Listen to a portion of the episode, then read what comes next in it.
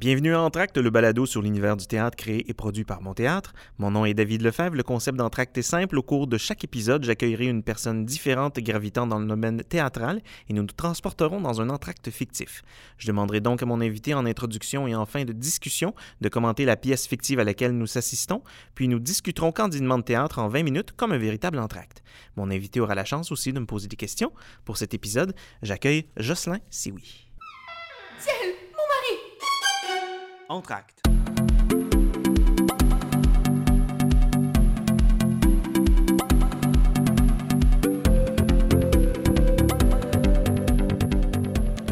Jocelyn, bonjour. Hey, ça salut, va, David. Ça va bien? Oui, je suis content de te voir. Ben moi aussi, je suis content de te voir. Écoute, ça fait quand même un certain temps qu'on se connaît. Oui. Alors, euh, donc, on le cachera pas à Ah, personne. ouais, t'es- tu, ouais, tu nous suis pas mal. Tu nous suis pas mal depuis une dizaine d'années. Et ce, avec grand plaisir. Dis-moi, avant de commencer tout ça, comment t'as trouvé la première partie de ce spectacle-là? Ah, écoute, euh, je trouve ça beau, moi, ce qu'on peut faire avec pas de moyens. tu sais, il y a beaucoup d'ingéniosité, Et qu'on audacieux. On pourrait euh, dire ça pour ben, ben des shows, hein? Oui, Eh. puis euh, non, c'est ça. Je, je suis toujours euh, impressionné par ce que les gens de leur élève peuvent proposer des fois. Puis euh, on, on se le cachera pas, là. En marionnette, on a beaucoup de, Ben, d'audace. et, Sens- euh, Sens-tu que c'est quelque chose qu'on dit du- de- devant, devant vos spectacles, par exemple? Oui, Que c'est quelque chose qui est. Moi, c'est quelque chose qui m'a toujours touché de dire on, on peut faire beaucoup avec pas grand-chose. Tu sais, de de, de, de pas se couper, de pas se dire euh, Hey, écoute, je ferai pas de décor, je ferai pas de costume parce que j'ai pas d'argent. Les gens, c'est la première affaire qui coûte en disant bon, on n'a pas de budget, donc on va faire euh, quelque chose de minimaliste. moi, ça a toujours été l'inverse. J'ai dit non, non, on fera rien de minimaliste, on va faire ce qu'on a envie de faire.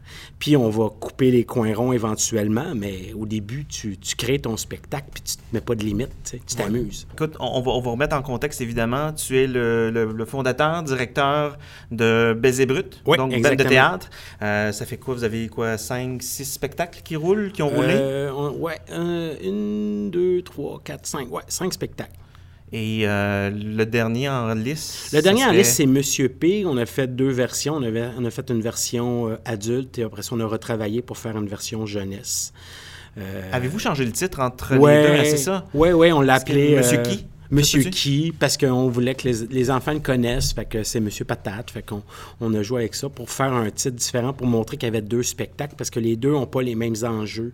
Dans Monsieur Patate, il y a de l'alcool, la- il prend des médicaments, Oui. puis on s'est dit, on veut pas rentrer là-dedans.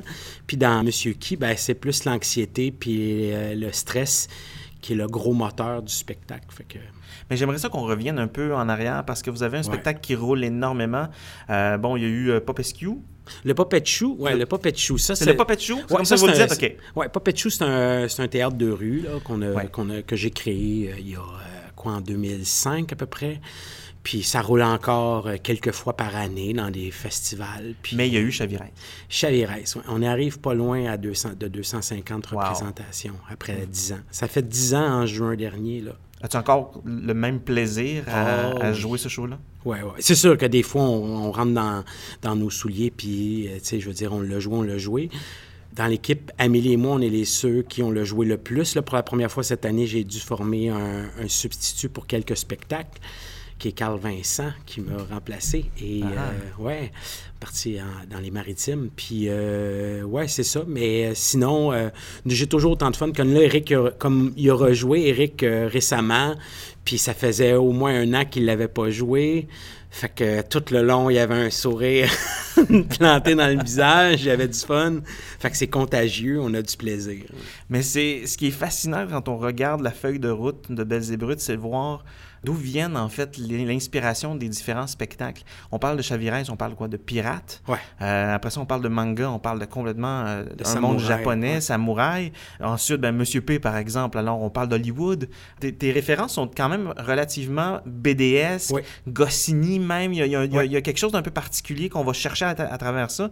C'est quoi tes références en fait? Je pense qu'on, dans Belles et Brutes, on est tous fans de la culture pop. En fait, c'est beaucoup ça qui a généré nos spectacles. C'est la culture pop, le manga, le, le- le- le- bon, Chavirez, toutes les références au cinéma. Il y a beaucoup de références au cinéma.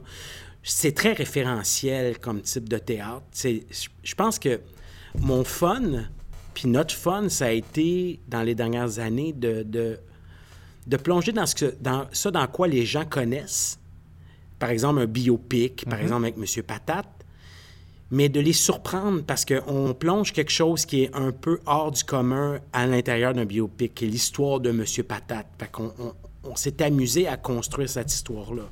Après ça, les gens on, se laissent surprendre, je pense, par où est-ce qu'on les amène. C'est un peu comme, on va faire une grosse comparaison, mais Tarantino, on a un peu ce plaisir-là quand on regarde un Tarantino, c'est que toutes les références, on les connaît, son scénario nous surprend. Puis c'est beaucoup ça qu'on a fait. Ça se sent peut-être un peu plus dans manga, d'ailleurs, qu'on est très proche de l'univers de Tarantino, là, au niveau des thèmes. Ouais. Les autres, c'est pas ça du tout, mais il mais y, a, y a un peu de, cette, de ce plaisir-là, je dirais. Puis quel défi vous vous lancez à ce moment-là quand vous vous apprêtez à lancer un nouveau spectacle ou à réfléchir sur un nouveau spectacle? Est-ce que c'est ça? Est-ce que c'est qu'est-ce qui nous inspire présentement? Qu'est-ce qu'on regarde? Qu'est-ce qu'on qu'est-ce qu'on écoute? Qu'est-ce qu'on... Euh, en ce moment, c'est particulier parce que je suis en train de faire un peu une mutation, je dirais, artistique. Euh, je m'en vais un peu ailleurs, mais Quand, pense- quand tu dis je, c'est parce que en Ben, fait, tu réfléchis sur... euh, Ouais, ben, c'est parce qu'en en, ce- en- en ce moment, Belzébrut, je te dirais que c'est.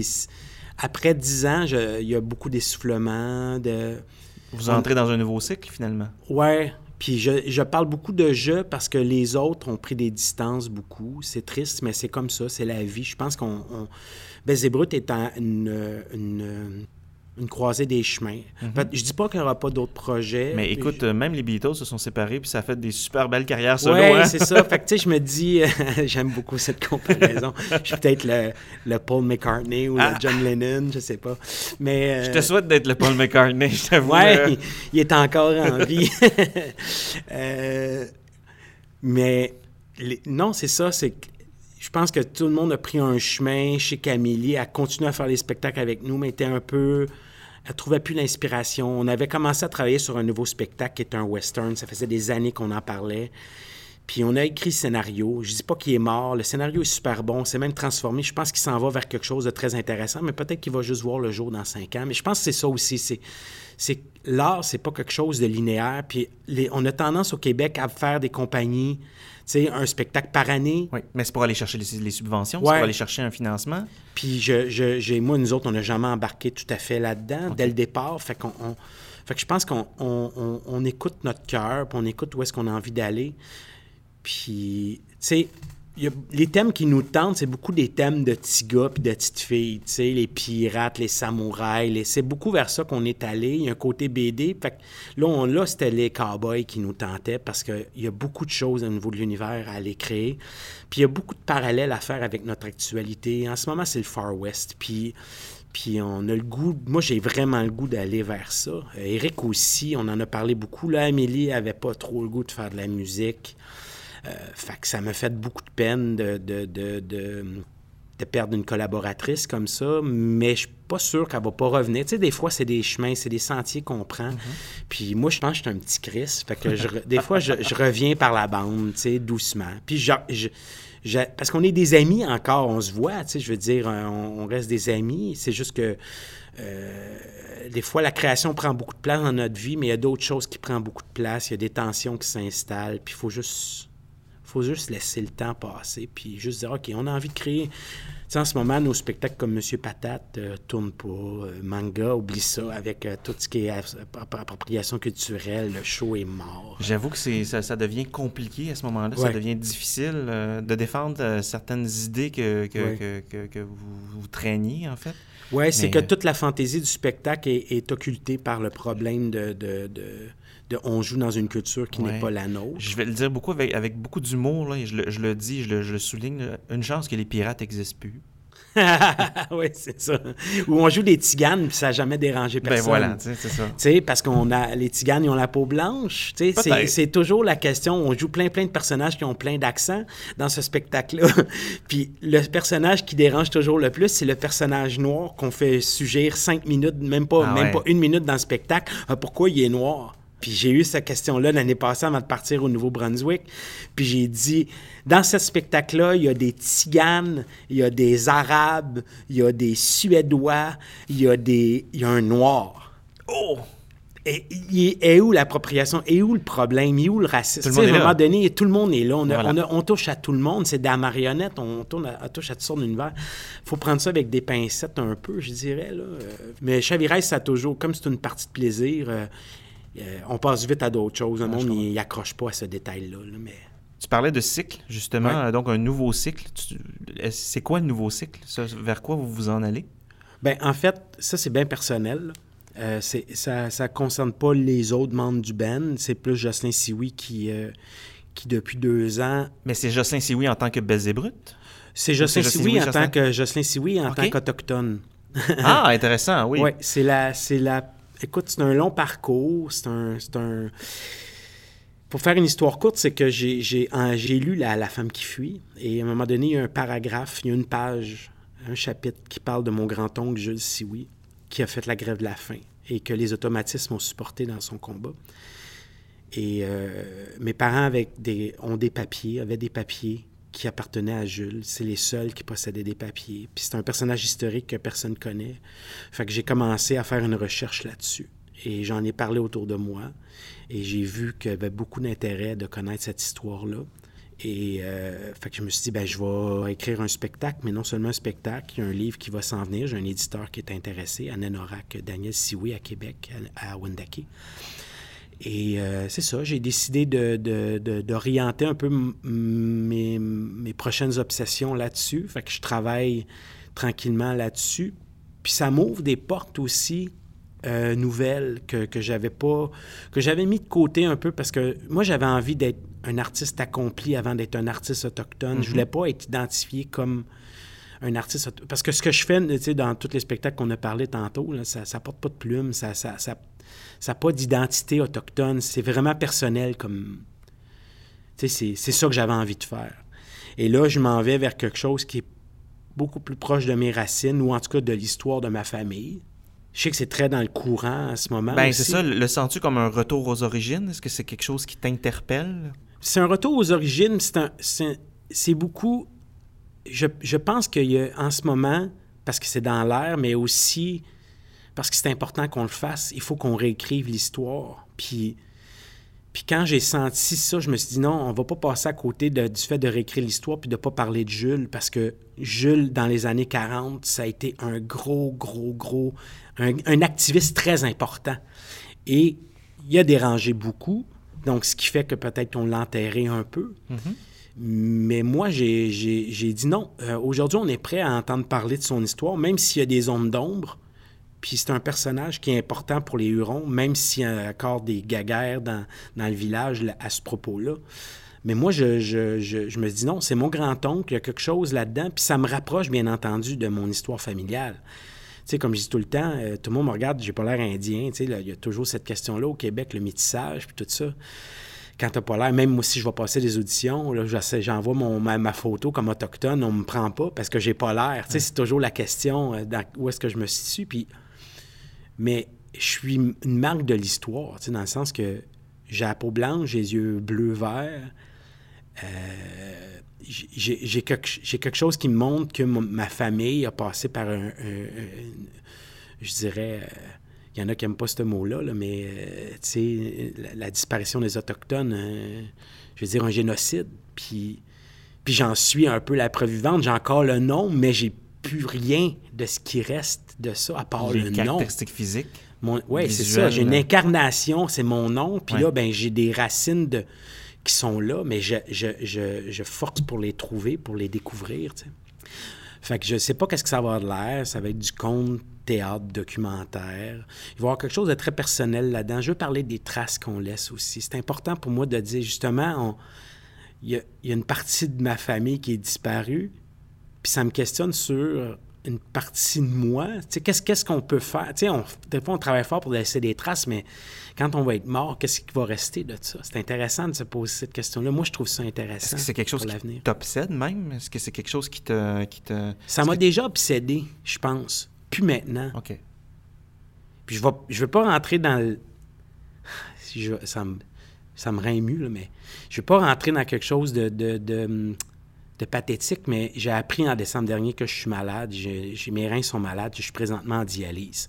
Fait que ça... ça ça repositionne toutes mes envies par rapport à l'avenir. Beaucoup. Ouais. Parce que tu sais, Michel Tremblay disait euh, dans une entrevue il n'y a pas très très longtemps que lui, il s'en sacrait pas mal, en fait, de ne pas laisser de, de traces. Parce qu'il en a Ouais. beaucoup, beaucoup profité durant son vivant. Alors que d'autres Ouais. personnes désireraient, en fait, qu'on qu'on- qu'on se rappelle d'eux, puis qu'on qu'on- qu'on- garde vraiment euh, une- une- des images, des mots, des écrits de, de- leur travail, en fait. Puis ce que, ce que tu, te, puis- tu te positionnes où, toi, là-dedans? ben, en fait, c'est ce que j'ai compris dans, dans mon introspection en ce moment, c'est que c'est pas toi qui décide ça. Effectivement. Tu sais, c'est le dictionnaire, c'est Wikipédia, c'est le monde, c'est le monde autour de toi. Comme Oui. moi, j'ai écrit sur Wikipédia, à un moment donné, j'étais allé grave- taper grève de la faim parce que je le fait une grève de la faim de 72 jours. C'est dans les plus grosses grèves de la faim qui ont été faites sur la planète. J'étais allé taper grève la faim, son nom est pas là. Moi, je suis allé rajouter son nom. C'est moi qui ai décidé de le faire. Ça veut dire qu'à un moment donné, les traces que tu laisses ou sont effacées, c'est pas toi qui le décide, c'est les autres. Je veux dire, à un moment donné, l'histoire a tellement oublié. Si tu regardes l'histoire autochtone, là, j'ai découvert un paquet de trucs sur des chefs puis des gens qui ont négocié, par exemple, la Grande Paix de 1701 à Montréal. On parle beaucoup des chefs blancs puis de Calière. Mais, my God, c'est pas eux autres qui ont pris les décisions, là. C'est eux autres, là, ils ont été, un peu comme des coordonnateurs de tout ça. Les grands chefs, là, ils ont travaillé fort. Il y avait beaucoup de négociateurs. Mais ça, c'est disparu de notre histoire. Les noms sont presque plus là. Fait qu'il y a quelqu'un, quelque part, à un moment donné, qui a décidé que c'était pas important. Fait que c'est à nous de les ramener, tu sais. C'est un... Fait qu'il n'y a rien qui est perdu. Fait que les traces que je peux laisser, c'est pas moi qui va décider s'ils vont rester. Après, les choses que je fais, si on a une survivance après ma vie, je vais être content, mais c'est pas... un- Mais reste que de notre vivant, j'imagine qu'on veut, euh, qu'on qu'on- qu'on veut voir cette trace-là aussi un Mais je à pense que ça, concrètement, dans notre vie, on peut laisser des traces. Oui. Ça, c'est clair. Moi, je... Ça, par contre, c'est important pour moi. J'ai travaillé avec des adolescents, j'ai travaillé avec des enfants, j'ai travaillé... Tu sais, j'ai travaillé à différents niveaux, puis... Ben, je- parlons justement de ton implication avec le, le théâtre autochtone, le théâtre euh, avec les, les- les jeunes. En fait, tu me parlais d'une école à Sept-Îles, par exemple. Donc, tu as vraiment beaucoup de. Tu as, une grande implication, en fait. Peut-être même de plus en plus, ou du moins. Oui, euh, bien, c'est des projets qui viennent à, qui viennent à moi. Puis c'est rare que je refuse un bon projet. Fait que là, à l'époque, Marjolaine McKenzie, qui est une, euh, je vais dire activiste, euh, activiste inou, elle a fait plein, plein de choses pour sa communauté. Elle est méconnue, mais elle a fait beaucoup de choses. C'est une fille que j'admire beaucoup. Elle a été mon étudiante pour une courte période, puis elle, m'a toujours engagé pour faire des petits trucs. Puis à un moment donné, elle a dit, Bien, je monte un projet à, à, à cette île avec des enfants. Veux-tu être veux-tu monter le spectacle de théâtre? J'ai dit, Hey, écoute, c'était une, opportuni- une opportunité en or. On travaillait avec, euh, je travaillais avec euh, deux scénographes professionnels, puis on est allé travailler avec des enfants, puis les enfants, ben, jouaient tout le spectacle, puis ils proposaient des, aussi des, des bouts de texte, puis tout ça. Fait qu'on on travaillait en création, c'est le fun. Ça doit être gratifiant aussi. Très, très. C'est euh, c'est très beau de voir des enfants qui n'ont jamais touché à ça. Et c'est là que je dis, tu laisses une trace. Oui. Et ça, c'est important pour moi, bien plus que, que, que les traces que je peux laisser euh, dans la mémoire collective. Tu sais, la trace dans l'être humain, euh, si tu laisses du positif puis que tu fais quelque chose de bien avec ça, même si après ça, auprès de 10 ans, ils t'oublient, mais la trace que tu as laissée est là, puis elle les transforme. C'est bien plus grand, là. J'ai travaillé comme ça avec des toxicomanes aussi. tu sais, Ah je oui. me dis des fois, c'est la même chose. Si tu dis, tu veux laisser une trace positive, Changer les choses un peu aussi. à- un élément de leur vie. à- à un élément de leur vie. rajouter quelque chose, euh, voir que ils peuvent faire des grandes choses. Ouais. Tu sais, c'est important des fois, quand- surtout quand la vie t'a amené dans la, la vie t'a amené dans des endroits où euh, tu n'aurais pas voulu aller, peut-être un enfant ou peut-être un ado, là. Puis là, oups, t'as quelque chose de positif qui se présente à toi, d'accumuler du positif, c'est très, très, très important. Fait que pour aller dans ta, li- dans, dans ta vie d'adulte, puis Oui. de faire des belles choses. Parlant d'adultes, parlant peut-être d'enfants aussi, ramenons-nous un peu à Montréal, puis parlons du OUF, qui est un, Ouais. un projet euh, fantastique que tu as fondé il y a cinq ans maintenant, euh, qui est un peu le off, je dis un peu, là, mais le cousin en fait euh, du Castelier, du Festival Ouais. Castelier. J'aime bien ça, Euh, cousin. C'est une, une- une belle idée parce que oui, on est un off, mais je pense qu'on travaille tellement main dans la main avec Castelier que. Puis pas juste main dans la main, en fait, je pense côte à côte, parce que vous Ouais. offrez une, une programmation relativement différente, d'une manière en tout cas différente, euh, dans, rapport au festival euh, Castelier, mais qui, est, qui devient de plus en plus euh, importante, de plus en plus touffue, de plus en plus courue aussi. Comment tu vois ces cinq dernières années-là? Ah, my God. Une course monumentale, parce qu'à chaque fois, je vais te voir, en fait, euh, que si on passe dans, dans la, la- la petite cabane euh, au parc Outremont, euh, je veux dire, tu cours, mais partout. Ouais. T'es Mais là- hyper occupé. Écoute, oui, mais, Mais c'est de te voir, Mais tu j'ai une équipe de feu, là. Moi, la, la marionnette, moi, quand j'ai parti là, parti ça, c'est parce que j'étais sorti du fringe avec un, avec un goût de dire, je, je peux pas croire que dans la communauté théâtrale, il n'y a pas cet esprit-là. Puis je le trouvais pas quand j'étais comédien. Parce que je suis passé par là avant, beaucoup plus par le jeu. Puis quand j'ai rentré dans l'univers de la marionnette, j'ai dit non, il y a quelque chose de famille là-dedans, il y a quelque chose de communautaire.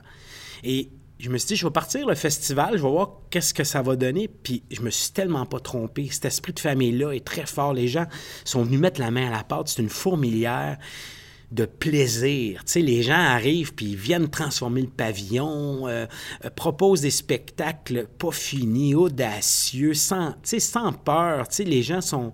Ils, ils sentent qu'ils sont en sécurité. C'est comme euh, présenter, tu sais, quand t'es kid, tu présentes de quoi dans ton, dans ton sol Oui. devant tes parents à Noël ta famille va être contente de te voir. Puis c'est un peu ça. Puis le plus de ça, c'est qu'en plus, tu es devant ta communauté. Puis on le voit quand quelqu'un a du potentiel.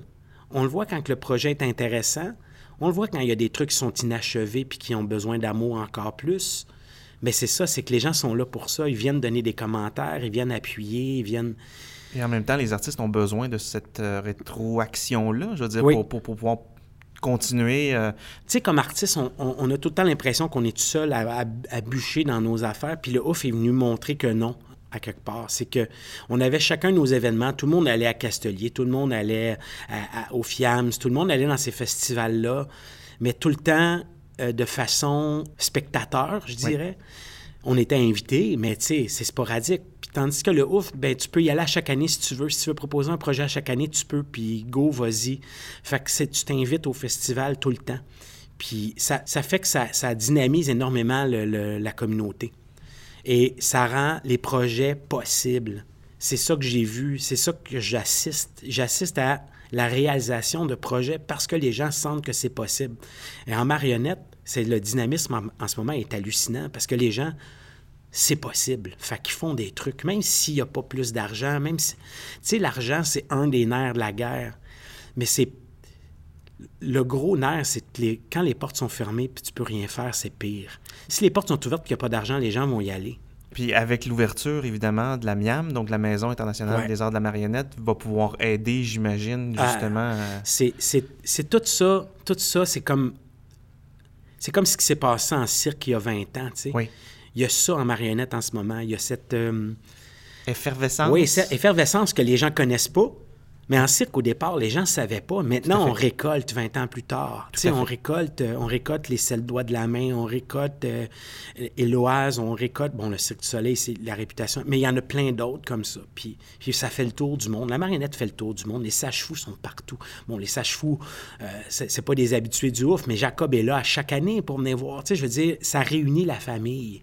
Puis, puis moi, c'est ce que je voulais. tu parles beaucoup de famille. As-tu l'impression aussi que les spectateurs qui sont souvent des assidus font partie un petit peu de cette famille-là élargie? C'est sûr. Tu, tu dois, tu dois revoir en fait des visages à chaque année qui, Oui. qui sont intéressés? Oui, il y a des gens qui reviennent, il y a des, des mamans avec des enfants qui reviennent, il y a toutes sortes de monde qui... Mais, tu sais, on, on a bien vu qu'il y, a- il y a quelque chose d'un peu saturé aussi au, au niveau du développement du public. C'est une affaire qui, a- qui avait beaucoup lieu, je pense, qui est dépassé de parler de développement du public. Euh, je pense qu'il faut faire aussi des choses pour nous.